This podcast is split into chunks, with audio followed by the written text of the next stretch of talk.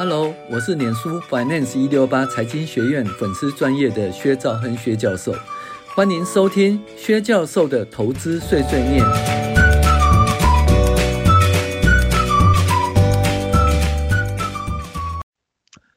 各位网友，大家好，我是薛兆亨薛教授。我们今天讲进阶财报分析第三十集：流动负债与非流动负债的区分。那其实这里要跟大家讲说，负债就是负债啊。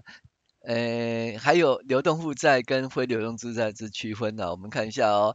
一家公司的偿债能力在分析的时候，基本上会分析这家公司的短期偿债能力。那因为短期偿债能力是公司存亡的重要指标。如果短期偿债能力差，那么公司是否能够在短期内存活都不一定，更不要说长期的获利或者长期的偿债能力。所以短期的偿债能力相当重要。那短期偿债能力的主要指标就流动比率，也就是流动资产除以流动负债。那流动资产就是短期内可以变现资产，一般就是讲一年内可以变现的资产啊。流动负债就是短期内必须偿还负债，一般是讲一年内必须偿还的负债。那所以呢，流动比率大于流动负债的话，就是流动流动资产大于流动负债的话，就流动比率大于一啦。也就是说，流动资产足以清偿流动负债，一年内到期的。呃，可以变现的资产可以清偿一年内必须清偿的负债，所以流动比率呢要这个大于一，表示最基本的哦。那通常流动比例哦，我们要求是大于二哦，就是百分之两百。那这个东西呢是。在怎么讲？美国啦，银行那时候借款给铁路公司的时候，他们要求流动比率要大于两百，因为那时候其实比较不注意损益表，比较注意的是资产负债表了哈。流动比率大于两百，就是流动资产是流动负债的两倍，哦，那基本上短期偿债能力就不错了。那基本上呢，银行银行借款都会要求流动资产必须要大于流动负债啊。就是流动比率是百分之一百或一百五十以上，而银行才愿意借款。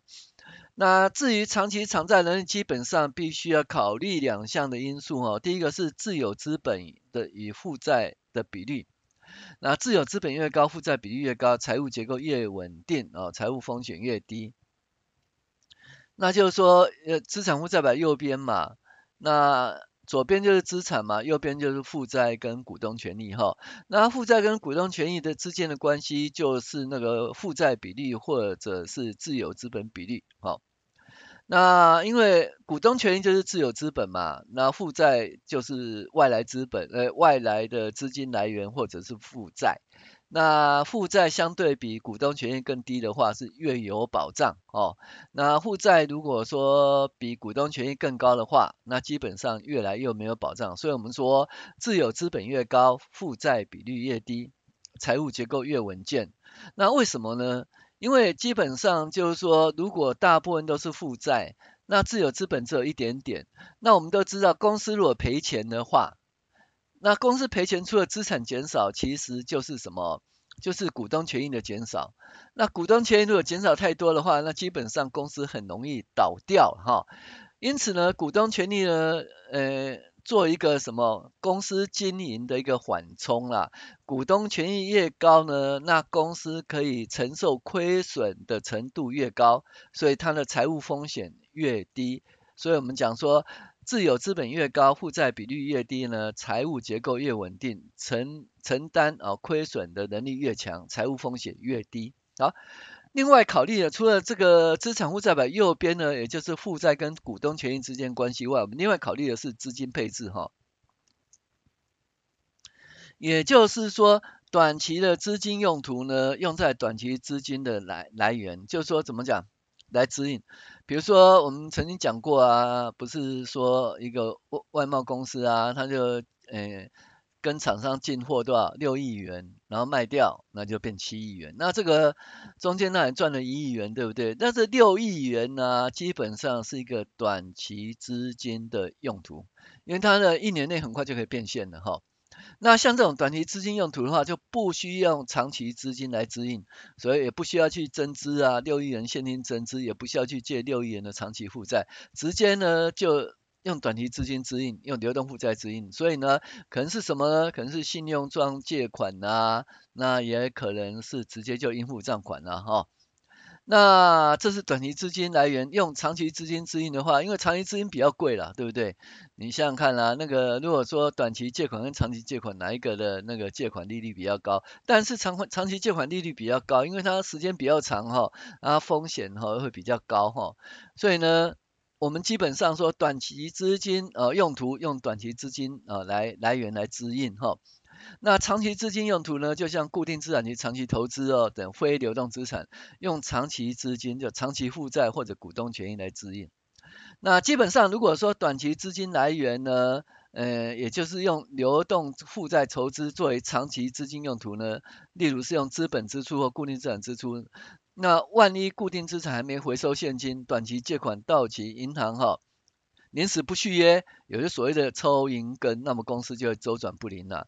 意思就是说，像你跟银行借一一年的那个短期借款借了一亿啊，结果去投资那个什么长期的扩产啊，长期的负债呢，呃，长期的资产呢，呃，扩产超过一亿，对不对？好，那一年到期以后，你说要还这一亿，可是什么叫做固定资产？什么固定资产就非流动资产，非流动资产就是，呃，不预期一年内哦能够产生哦这个能够产生那个现变现的一个资产，所以这个固定资产一年内没办法变现，可是呢，流动负债一年内必须要清偿，那怎么办呢？哦，那就会产生周转不灵的问题。那于是呢，你就拜托说，哦，我流动负债这个什么做长期的投资，流动负债借来的钱做扩厂。那你就拜托银行说啊，明年给我续约，明年给我续约，明年给我续约。那明年不续约的话，你就违约了哈。所以呢，这就是风险了。银行万一抽银根，银行抽银根不不借钱给你，而是他依照合约一年到期，他要求说你还债，好，你没办法还债，其实这就抽银根，那么公司会周转不灵。OK，所以一般的公司短期偿债能力如果不错。而且资金配置也正常，资金配置哦，短期资金来源配置短期资金用途，长期资金来源配置长期资金用途。如果这样子的话，哦，那基本上这家公司的偿债能力应该就没问题了。可是我们发现一家公司哦，它短期偿债能力的流动比例好像还好。诶，资金配置也就长期负债资金资本支出也好像还好，财务决策上是正常的。然而忽然之间，它的流动负债变成长期负债，诶，流动负债怎么会变成长期负债呢？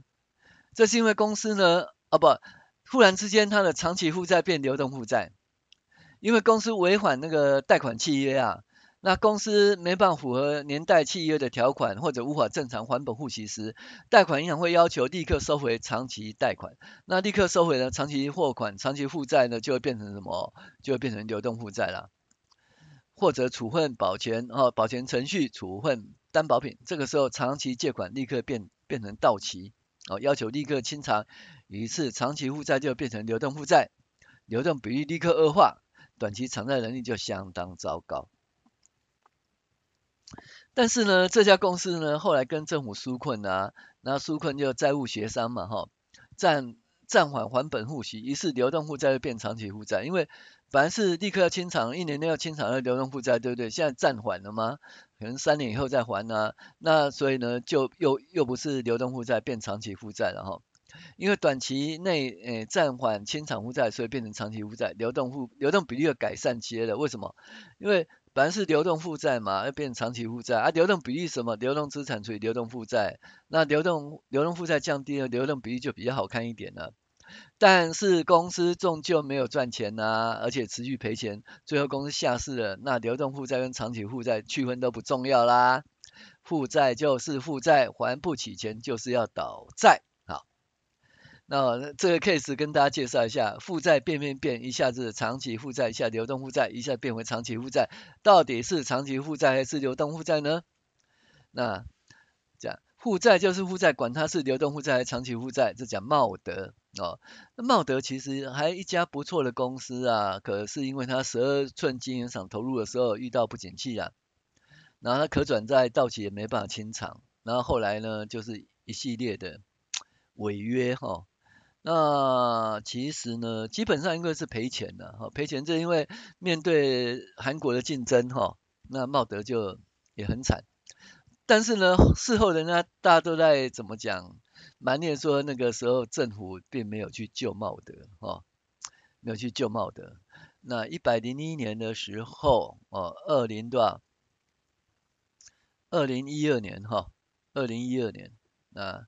那时候政府是比较是趋向，呃，自由经济的哦，所以他就放任茂德这家公司就倒掉了，那也是个悲剧哈。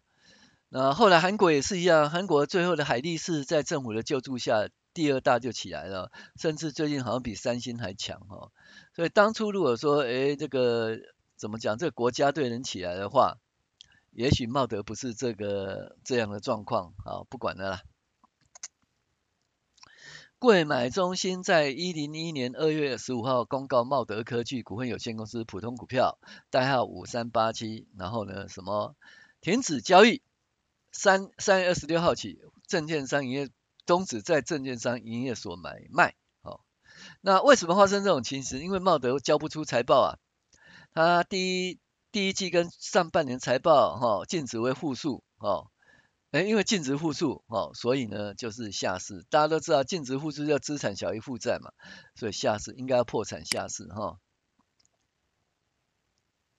那这基本上呢，主要是在二零零七年，因为新建十二寸晶圆厂的大幅增贷，不止公司因此停止柜台买卖，而导致那个什么贷款银行面临呆账的风险。那我们看茂德公司的历年流动比率分析这种事情，来。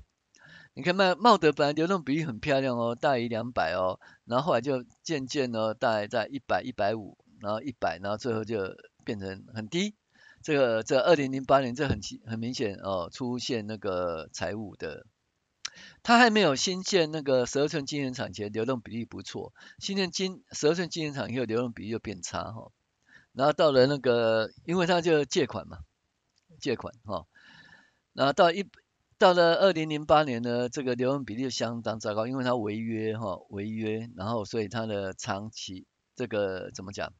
短期长期负债就变成短期负债，所以流动负债增加，流动比例变糟。那后来因为怎样？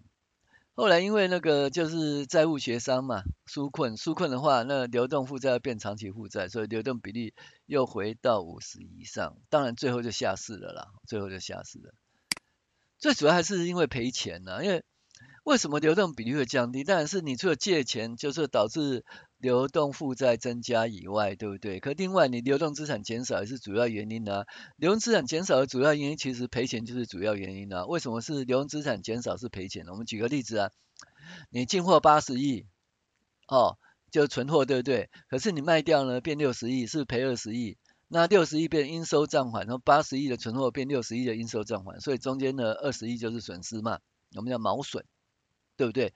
所以呢，这个流动资产的减少，其实主要原因有很大原因是什么？是经营损失啦，损失哈。茂德就是这种情形。那我们可以看出，从上表看出流动比例九十三年正常是二二七点七，这还相当不错。九六年流动比例变成九十八点七，然后九七年。下到不可思议的十点三，远离标准的百分之两百哈，差差很远。为什么呢？我们看一下财务报表，那可以看到、哦、它的流动，你可以看到它的流动负债哈，在那个呃九十六年呢，九十五年的话哈，这个流动负债是多少？是两百九十三亿。呃，长期负债，长期负债是呃两百五十一亿。那再来呢，到了那个到了九六年以后呢，它变成流动负债是多少？两百九十一亿，差不多了哈。那长期负债呢增加了哦，因为它怎么讲，就是扩厂嘛，十二寸晶圆厂这六六百零九亿。可是呢，你有没有发现一件事情？到了九七年的时候，那个。流动负债变成六百三十七亿，长期负债变成零点四八亿，为什么呢？哦，四四点八亿，六百三十七亿，为什么会从那个七七十九亿变六百三十七亿呢？因为它流动负债哈，它的长期负债违约了，违约就转成一年内到期的长期负债，所以它流动负债变很高，然后那个长期负债变很低，所以流动比例就变差了哈。啊在这段时间呢，它的流动资产呢，你看哦，一个赔钱哦，一个持续赔钱公司，流动资产九十五年是四百五十一亿。九十六年变两百八十七亿，九十七年变多少？八十五亿，九十八年变九五十九亿。那你看一个持续赔钱的公司哈，那应收账款也降低了，存货也降低了，持续赔钱公司就，呃，钱也收不回来或不做生意，所以应收账降低，然后呃，可能人家不给货了，或者是卖不出去，所以存货也降低了哈，存货也降低了。好。所以流动资产的减少，流动负债增加，就造成流动比率啊的一个流动比率的大幅下跌哈。那这个九十六年的长期负债是六百零九亿，到九七年变四点八亿，绝大部分差额找到流动负债，一年内到期长期负债。明明是长期负债，为何又变成流动负债吗？我们看一下九七年财务报表附注，你可以看到哦，这一边呢变成。一年内的哦，那就这是年代嘛，哦，本来是长期借款，结果它变成了，呃，这是长期借款哈，九六年的话，它长期借款是多少？呃，五五百六十亿，好，那主要是台湾银行哦，合作金库哦，年代哈。哦呃，因因应本公司十二寸晶圆厂产能所需，哦，可是呢，到九十七年的时候，你可以看到，一年内到期的长期负债，哈、哦，变成多少？一年内到期的长期负债九十七年、九十八年，哦，九八年呢，九七年你也可以看到，它全部长期负债全部都到期了，因为它违约。到九十八年呢，这部分又这部分又转回来哈、哦，变成什么？长期负债。可你可以看到长期负债呢，从零然后变成多少？变成要转很多，这就因为违约纾困啊、哦，违约纾困的原因。九七年的五百多亿元忽然变零，转到流动负债时，流动比例大幅降低。那为什么长期负债会变成流动负债呢？因为违约的问题，因为本公司哦获利不佳，导致特定财务比率违反借款合约，所以立刻要清偿，因而转为流动负债。这告诉我们呢，分析人员即使还款合约尚未到期，长期负债仍可能必须立刻还款而变成流动负债。那为了为了为什么哦？隔年九十八年流动比例又回升呢？因为大部分流动负债一年到期，流动负债由流动负债转为长期负债，这是纾困的原因哦。所以呢，九十八年、九十九年呢，仍列为长期负债，到一百零一年柜买公司下柜哈，哦就会发生这个问题。这茂德的例子告诉我们说，光看流动比例是不够的，而且必须同时看长期负债，包括公司债及对年对。而且要看借款合约，而且年代合约，了解是否可能被转换成流动负债。那除了流动负债变动外，流动资产减少会使流动比例变差，或者流动资产增加不会使流动资产增加，不如流动资产增加，流动资产增加的少，流动负债增加的多，这两个都会导致流动比例变差哈。那流动资产减少不见坏事，例如说应收账款及存货管理都使流动资产减少，应收账款收款会使应收账款降低，存货管理呃变。变更严密会使存货降低，但是这个都是健康的。可是如果是亏损导致流动资产减少，例如说，呃，流存货是一百块，售价低于成本变成八十块，那流动资产就少二十块，这是亏损导致流动资产减少。茂德就是亏损导致流动资产减少，又亏损产生的违约使流动负债增加，这是短期偿债能力最怕遇到的状况。而我们可以知道。诶，财务比例是互相影响的，亏损可能导致获利能力变差，也可能导致流动比例变差。反之呢，获利会使获利能力增加，而且会使流动比例变好。要了解流动比例的变动，必须要多方面观察。那流动比例其实平常不是一个很重要的依据，但是因为银行年代、银行合约都很看这个数据哈，而且它不。不景气的时候，流动比例确实是很重要，所以还是不能疏忽这个重要的一个比例哈。好，我是薛兆恒薛教授，谢谢您的收听，我们下期再见。